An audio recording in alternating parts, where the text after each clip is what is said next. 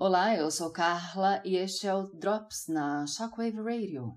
Plenário da Câmara dos Deputados aprova pedido de reconhecimento de calamidade pública. O plenário da Câmara dos Deputados aprovou na noite desta quarta-feira, dia 18, em votação simbólica, o pedido de reconhecimento de calamidade pública enviado pelo governo federal diante da pandemia de coronavírus.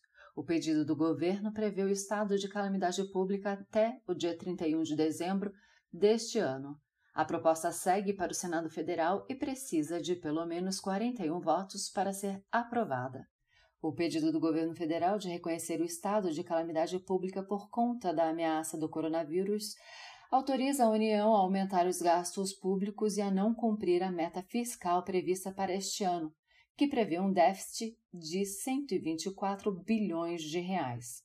Com a aprovação, o executivo poderá gastar mais do que o previsto sem precisar atrelar-se às metas fiscais para custear ações de combate à pandemia, além de permitir ações para minimizar os efeitos da crise da economia.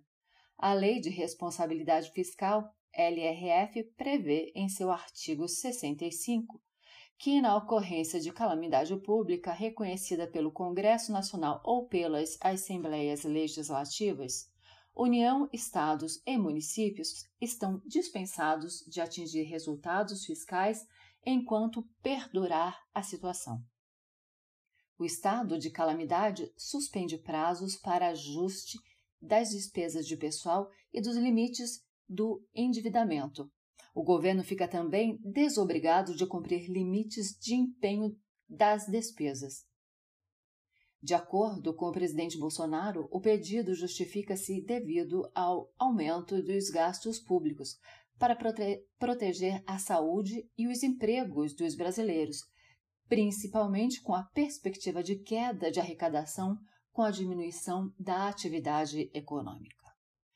E fiquem ligados para mais notícias, acesse criticanacional.com.br e a qualquer momento voltamos com mais um Drops para vocês.